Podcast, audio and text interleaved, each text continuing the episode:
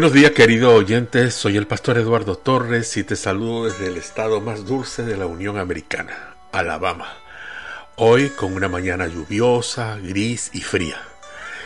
Estemos atentos ahora a la voz de Dios, a sus enseñanzas, a su voluntad y propósito. En la reflexión anterior compartí contigo sobre el carácter de Dios y la y continuaremos el tema en esta mañana. Recuerda que Dios es el dueño de su creación. Él es mi dueño y tu dueño. Es dueño de todo lo creado por Él. En el anterior encuentro finalizamos con el versículo de Romanos 3:23. Con esa porción iniciamos hoy, por cuanto todos pecaron y están destituidos de la gloria de Dios. En este versículo, Romanos 3:23, se resume el carácter de Dios. Ya sabemos que Dios es creador. También es juez, severo, pero a la vez es misericordioso. No obstante, lo voy a describir como juez justo. También Dios es salvador. Es allí donde se encuentra su equidad, justicia y gracia. Cabe decir que su gracia no está en nosotros, Él nos la da y lo hace por medio del sacrificio de su Hijo. En el libro de Romanos 3, 22, 23 dice, esta justicia de Dios llega mediante la fe en Jesucristo a todos los que creen.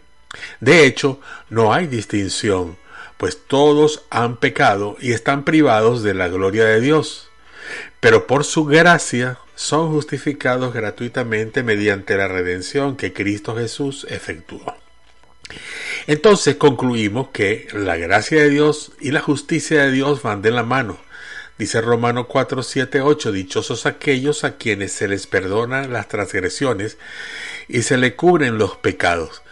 Dichoso aquel cuyo pecado el Señor no tomará en cuenta. Esto es en consecuencia de aceptar y seguir y servir a Cristo. Entonces termina diciendo San Pablo en Romanos capítulo 5 versículo 1. En consecuencia, ya que hemos sido justificados mediante la fe, tenemos paz con Dios por medio de nuestro Señor Jesucristo. Amiga y amigo, con esta reflexión de hoy tenemos como consecuencia en primer lugar, Dios mezcla su justicia con su misericordia. En segundo lugar, como nuestro juez le rendimos cuentas a Él y solo a Él. Y en tercer lugar, como nuestro Salvador, le necesitamos desesperadamente.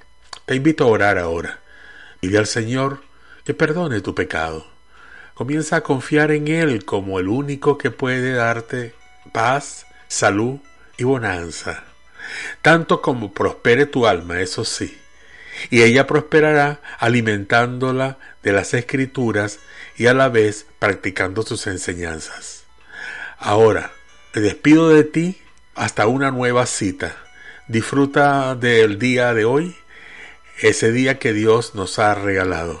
Bendiciones para ti.